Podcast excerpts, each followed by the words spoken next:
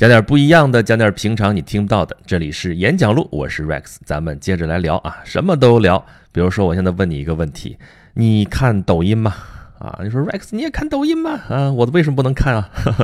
抖音短视频啊，火了一年多了是吧？现在还是照样大家刷的不亦乐乎啊。这玩意儿有毒啊！我之前一个朋友跟我说，说他坐火车从广州来北京。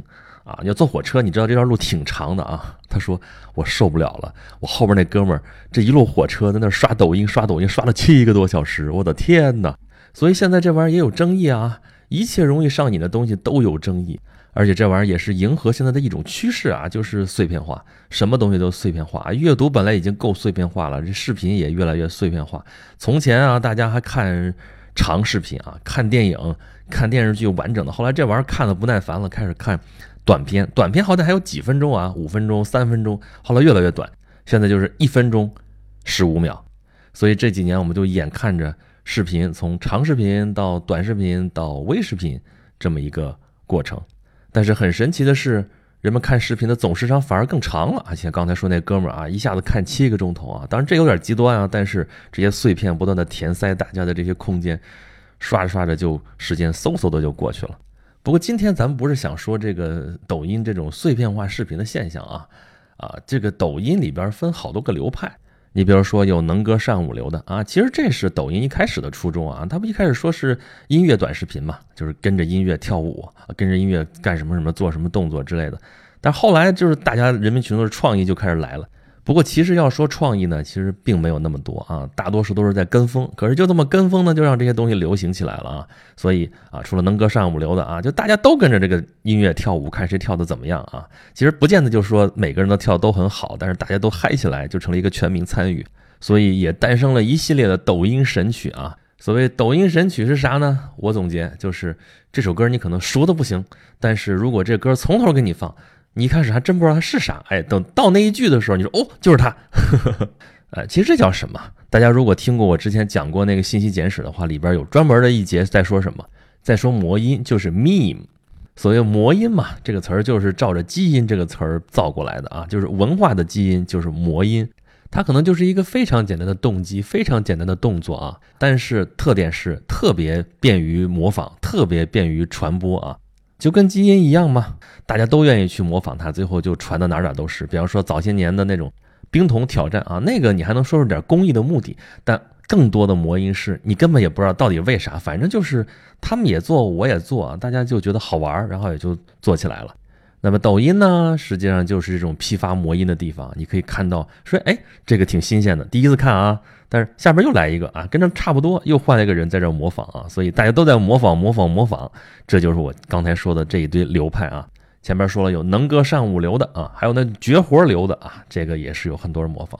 还有比如说扮可爱流的啊，还有什么呃反转流的啊，反转是最多的啊，有戏剧性大家喜欢看嘛，对吧？还有一种就是挑战流的，不过抖音嘛，倒好歹还不至于让你去挑战一个什么胸口碎大石啊，你吃个灯泡啊之类的这种。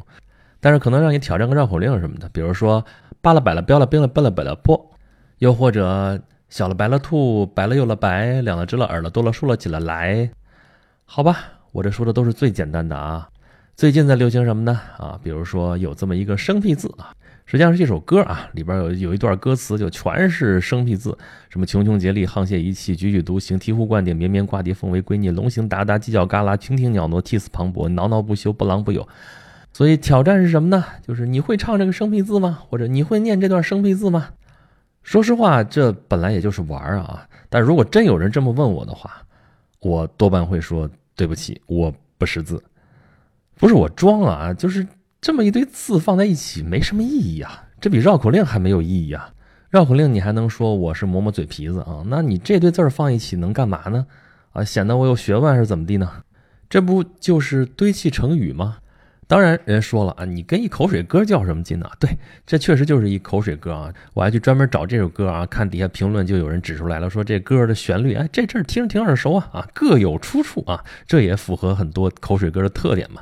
就是稍微不一样，就是口水歌一般歌词就是那种特别大白话那种啊，但这首歌里边就一堆这种生僻字啊。当然，这堆了一堆怪字儿，你说有什么意义呢？有什么用呢？啊？我觉得最大的意义就是，哎，你看你会念吗？你会唱吗？这属于什么？属于炫耀，属于显摆，对不对？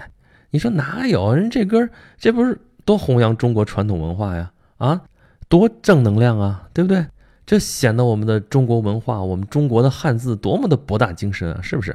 啊，弄一堆字儿出来你们都不认识，那你这生僻字就显得博大精深了。那反过来，我是不是把这些生僻字学会了，我就领略中国文化了？我觉得还是一个学习态度的问题啊！你说我就学几个生字怎么了？不行吗？啊，这也算学了知识了，对不对？没问题呀。但你如果就是为了学学这生字，给人显摆，说你看我认识，你不认识吧？啊，这就属于炫耀性求知，属于显摆性求知。这就像我问你个问题吧：茴香豆的“茴”字有四种写法，你知道吗？我们都知道这谁说的话啊？这是鲁迅小说里边的人物，叫孔乙己说的。这个地方先插一句啊，就我刚才读茴香豆还是茴香豆啊？你去查字典，多半是读茴，但是北方方言就是读茴啊。这个咱们不解释了啊，咱们关于字音的这事儿已经讲的太多了，好吧？那孔乙己说回字有四种写法，他说错了吗？其实可能都不止四种写法啊，他这个知识本身并没有什么错误，可是就这样跟一个小伙计说有什么意义呢？最主要的其实还是他的心态啊！你看，可到了我的主场了，哎，我会你不会，就有一种莫名的优越感。问题是人家小伙计根本不 care 这件事情好不好，人家根本就没有义务配合你。所以反过头来，我们会说孔乙己，你看就是这么的迂腐。那我们对待孔乙己是个样子，对待这一堆显摆显摆似的说啊，你会这些生僻字吗？我们为什么不觉得他们就是孔乙己呢？所以如果真的让我碰到这样的情形，多半我就会说对不起，我不识字。啊，我与其会这些生僻字，我还不如去学会一些最基本的字，比如说识字课本上的字。其实孔乙己啊，咱们刚才说半天，孔乙己这个名字从哪儿来的呢？就来自那个年代的小孩的描红册。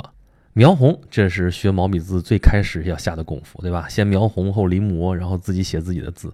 啊，描红嘛，就是那个米字格里边呢，人家字已经写好了，但是呢是颜色比较淡，或者只是勾了一个轮廓啊，拿毛笔把它填上。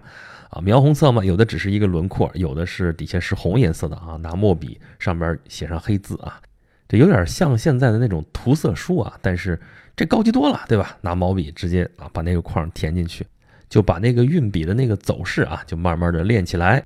那小孩一开始学识字、学写字呢，那有一个最主要的特点就是笔画要少啊，所以我们这代学小孩的识字课本是什么？是人口手上中下，对不对？那那个时候的那个学识字、学写字是什么？上大人孔乙巳，对，注意啊，是孔乙巳，不是孔乙己。后边是什么？画三千，七十士啊，有些七十士的，有说是七十二的。士呢，就是士兵的士，士子的士啊。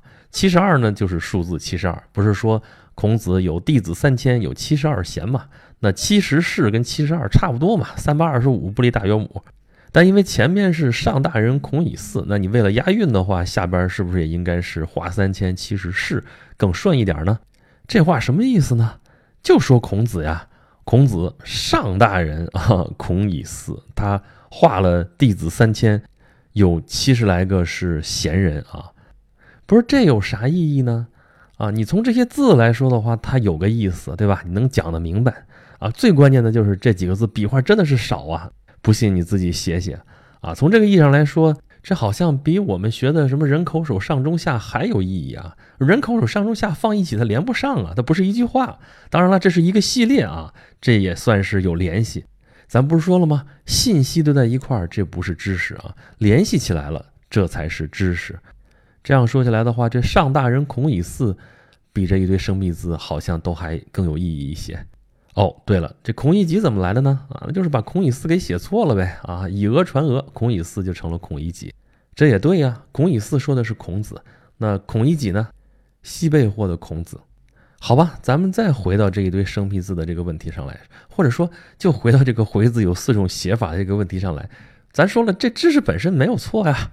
那为什么我学点知识你那么大意见呢？我没意见啊，我只是说你要学这个知识，如果目的不纯，如果只是为了显摆，如果只是为了去给人面前去炫耀的话，这好像没有什么大意思。我也没有义务配合你，我就直接说我是文盲得了。这里边更深层次的含义是什么呢？实际上这就是一种投机取巧。你说我投机取巧啥了呀？啊，那么多生僻字我不认识，我不得挨个挨个拿字典查呀？这不是费劲吗？啊，这我照样付出努力，我学会了，怎么了？我掌握知识了。对，没错，没问题啊。要学会这些生僻字，挨个挨个查，确实也费劲。但是，你要跟建构整个完整的知识结构来比的话，那可不就是投机取巧吗？因为你想想啊，你说我会这些生僻字，你不会，这种优越感、这种显摆、这种炫耀，其实的潜台词是说我比你有学问。但是学问这个东西可不是只掌握这几个生僻字啊，这个知识结构需要经年累月的学习，需要融会贯通，需要触类旁通，这功夫可不是就查查字典就能解决的。所以你说我也费了功夫了，但这个功夫相对来说，就还是走了个捷径，讨了个巧。大家再想一想啊，就是我们上学的时候复习备考，啊，老师有没有强调过说大家要多把基础的题学会啊，不要老是去找那些偏题怪题去做？为什么？其中一个原因就是考试考的就是你对这个知识整体的一个把握啊，这整体的把握就是要考你的知识结构。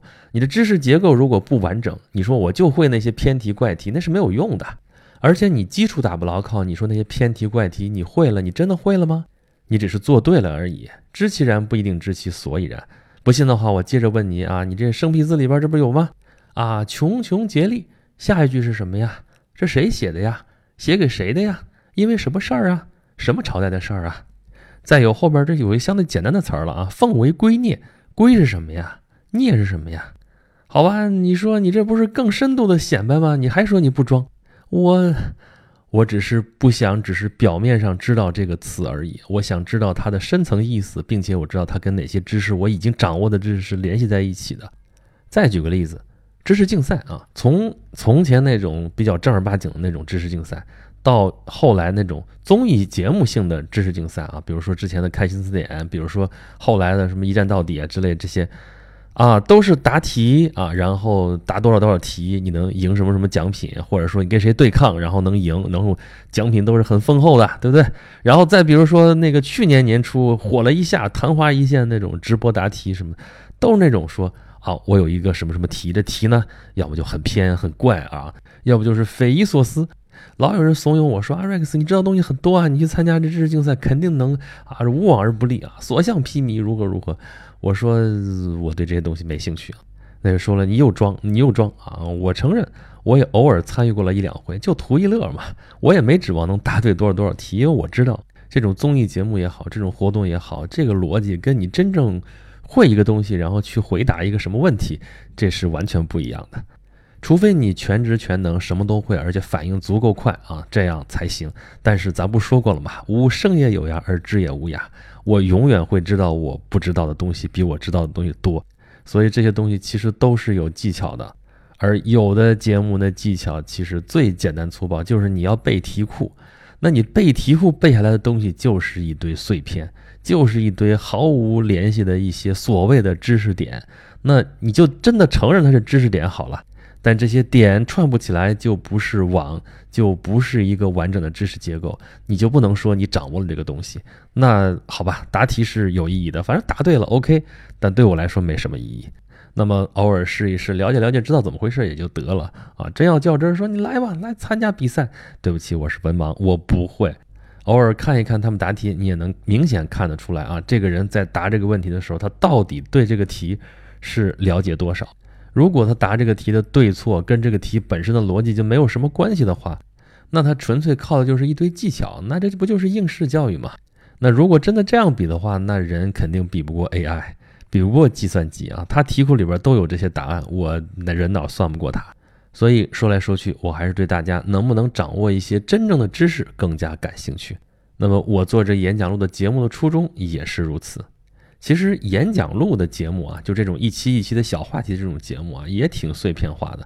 但是呢，我一直是希望每一期的这个话题能够跟您已经有的这个知识结构的某些层面能够有一些共鸣。就算你完全没有听过某一方面的内容，也能够引起你的兴趣。兴趣就是最好的老师啊！如果你这个兴趣是真的，而且你真的决定有所行动啊，那么慢慢的你知道的东西可能就会比我多。而且咱们演讲录这节目已经发展了四年了啊，它已经不是孤零零的一个演讲录的节目了啊，它现在有研图有研读啊，读万卷书行万里路，咱这已经都齐了啊。还嫌不过瘾的话啊，还想再进一步深入的话，咱们这有专题节目嘛？有和莎士比亚的三百六十五天啊，一百期节目让大家听莎士比亚全集啊，这个已经啊，咱不说多深吧，也是够全的了吧？还有讲罗马帝国生活的。凯撒们的星空下，如果你生在罗马帝国，这个语音讲解版，还有最近又放回到我自己的平台上的这个大航海时代全球化的加速点，还有就是咱们刚才不是说过去儿童的那个描红册嘛？啊，上大人孔乙巳，这属于蒙学的内容啊。蒙学这里边咱们之前读过《声律启蒙》啊，之前只有一个语音朗读版。后面我会补进语音的讲解版啊，也是在我自己这个小平台上，在哪里呢？就在我的微信公众号啊，有两个，一个叫轩辕十四工作室，另外一个就叫演讲录，里边点进去啊，左下角点演讲录，里面都有。如果找不着，还可以在里面搜索。哦，对我还有一个微信的粉丝群啊，你想来吗？想来的话，在公众号里边留言写我要进群，或者说进群。然后看看会有什么神奇的事情发生呢？好，广告做的差不多了，最后咱们再探讨一下，说啊，你看我前边介绍了，我讲这么多东西，我要干嘛呢？帮助各位建立这个知识体系吗？不是，我没那个本事。